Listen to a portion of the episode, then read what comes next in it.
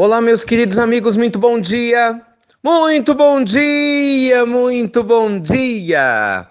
Começando mais uma semana e com ela, com certeza, mais uma pílula do nosso amado Evangelho. Hoje é segunda-feira, dia 7 de agosto.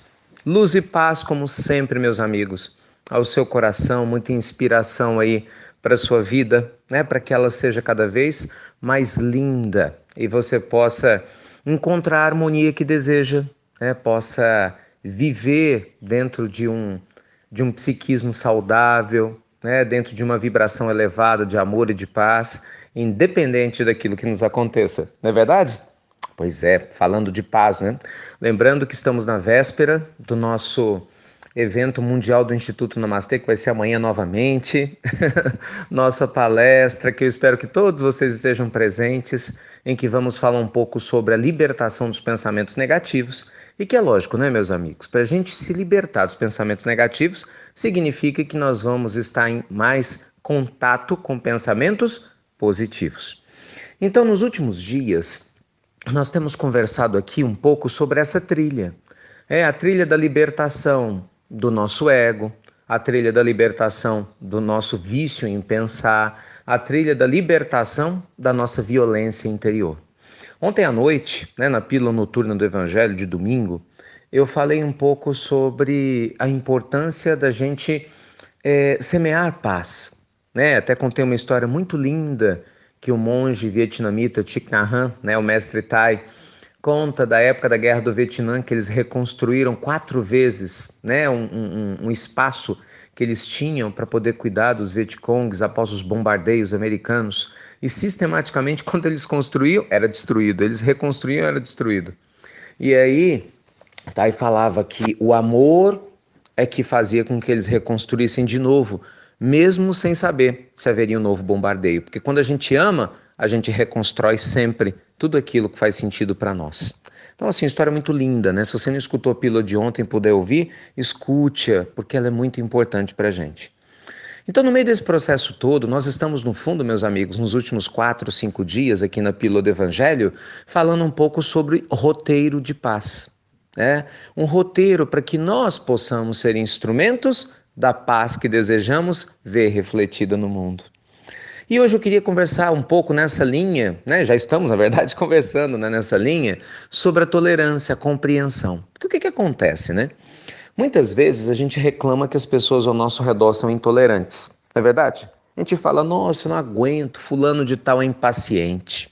Beltrano não tem paciência comigo. Meus pais são muito difíceis de lidar. Nossa, eu tenho um filho. Ah, se eu te contar. Ai, nossa, meu chefe é muito complicado. E o meu vizinho então? Então é natural que a gente olhe ao nosso redor e a gente encontre várias pessoas que nós consideramos intolerantes, né? pessoas difíceis. E eu não estou dizendo que elas não são, veja bem, né? nenhum de nós tem condições de julgar. Mas o grande fato, a grande pergunta que a gente sempre traz aqui na pílula é o seguinte: o que, você acha mais fácil? É mudar o mundo todo ou mudar a si mesmo? O que, que é mais simples? Você está descalço e você tem que passar por um terreno cheio de brita. É mais fácil você forrar o terreno todo com um tapete ou você simplesmente calçar suas sandálias? Então, meus amigos, num mundo em que nós vamos sempre conviver com algumas pessoas mais intolerantes ou um pouco mais difíceis, a nossa tolerância é que precisa se destacar. Nós não podemos, meus amigos, se queremos viver em paz, né, com pensamentos livres, esperar que o outro mude para a gente começar a mudar. É esse grande engano né, que está associado à preguiça existencial de querer sempre que o outro faça o que nos cabe fazer, é que nos tira poder. Muitos de nós, infelizmente, né, não vivemos na paz que a gente poderia internamente, porque a gente alimenta essa crença equivocada. Quem tem que mudar é o outro. Se fulano não mudar, eu não mudo. É? Se essas circunstâncias não mudar, eu não mudo. Enquanto eu não conseguir emprego, eu não vou trabalhar minha paz. Enquanto eu não tiver um namorado ou uma namorada, um casamento, eu não vou me sentir feliz. Enquanto eu não engravidar, eu não vou me sentir satisfeito. Enquanto eu não melhorar minha situação financeira, eu não agradeço a Deus. Enquanto eu não melhorar minha saúde, eu não vou acreditar que esse negócio de fé funciona. E por aí vai, né? Nós criamos uma crença completamente equivocada que é mudando o lado de fora que a gente vai se sentir melhor. Quando na realidade, meus amigos, é o inverso, né? É completamente o inverso. É apenas quando nós mudamos de verdade o lado de dentro das nossas almas é que o mundo aqui do lado de fora muda também. E quanto mais você demorar a entender isso, infelizmente mais vai perpetuar o sofrimento. Quanto mais a minha mente fica se demorando nessa ilusão, mais eu sofro. Então, nosso amado Evangelho nos convida a compreender o mundo ao nosso redor. Se você quiser usar a palavra tolerar, a compreender, a entender, gente, que tudo está no seu devido tempo. Por mais difícil que possa parecer, cada ser tem o seu tempo de maturação. A própria história da humanidade né, tem o seu tempo de maturação. A humanidade como um todo vai amadurecendo. Se a gente pegar a história de como a humanidade era 5 mil anos atrás, como era 2 mil anos atrás, como era mil anos atrás e como está hoje, nós crescemos muito. Muito embora, lógico, haja muito ainda para crescer, mas está amadurecendo. Então, ao invés de colocar seu foco fora, coloque dentro. Se pergunte como eu posso ser mais compreensivo hoje. Por exemplo, na hora que você for se alimentar, que tal, ao invés de comer muito rápido, pelo menos hoje, você respirar fundo ah, e se alimentar com um pouco mais de tranquilidade para sentir o sabor da comida. Talvez hoje, ao invés de correr muito rápido, quem sabe pelo menos em algum trecho, você respire fundo e ande devagar. Que nem a música do Almissáter, né? Lá com o Renato Teixeira, ando devagar porque já tive pressa. E essa é a ideia. Você vai sentir a vida ao redor de você.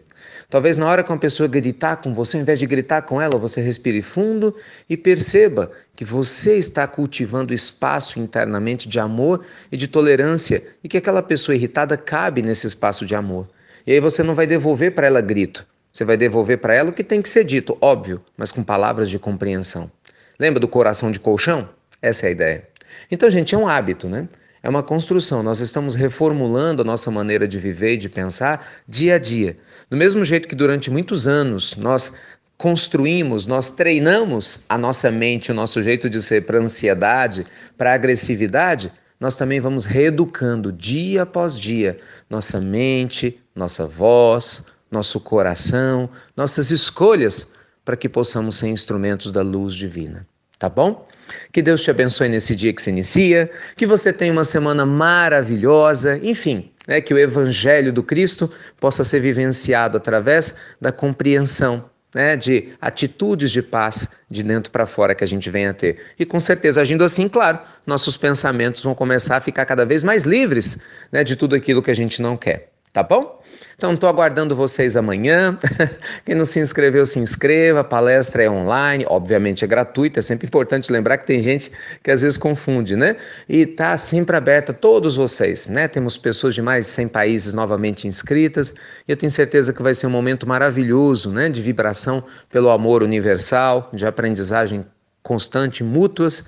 E a gente vai viver um momento muito maravilhoso. E até lá, vamos vibrando na luz divina e nessa eterna gratidão de estarmos juntos, tá bom? Fiquem com Deus, meus queridos amigos. Mais uma vez, muito obrigado por ouvir, por compartilhar as pílulas do nosso amado Evangelho e por juntos construirmos, né, passo a passo, um mundo com muito mais paz para todos nós. Fiquem com Deus, meus queridos amigos, e você já sabe, né? Até breve, até muito, muito breve.